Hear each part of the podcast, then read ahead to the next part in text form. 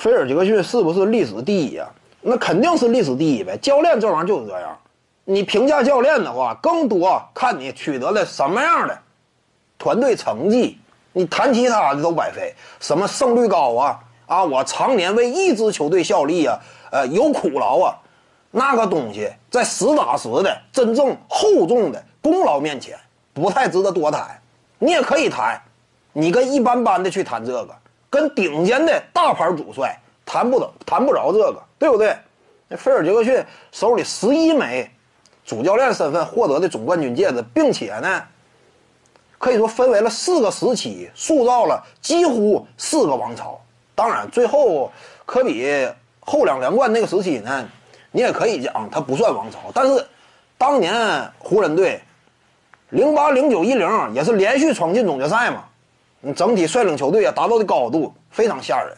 四个时期分别取得了成功，而你再看呢，有些观众一说啊，那菲尔杰克逊呢是靠着手下有巨星。任何一个王朝级别主帅手下不可能没有巨星，对不对？你五个伊戈达拉你想争冠呢？那是开玩笑，手下必须得有巨星。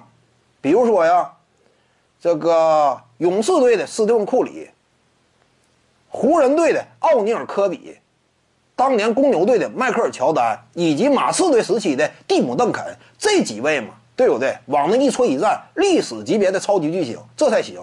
再者呢，有些观众一提那菲尔杰克逊呢，他不行，就是点子正，就能玩大牌但其他人玩不好大牌啊。菲尔杰克逊加盟这几支球队之前，他本身底盘在那呢。比如说当年的公牛啊，已经选中了斯科蒂皮蓬了，他跟迈克尔乔丹早已携手。为什么菲尔杰克逊来之前球队就没争冠呢？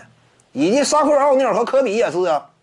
菲尔杰克逊没来之前，他不是冠军球队啊，这就能说明嘛，还是人家有手腕，能够把好牌真正给你打赢，那这也是能耐。所以菲尔杰克逊放眼历史，毫无疑问第一主帅。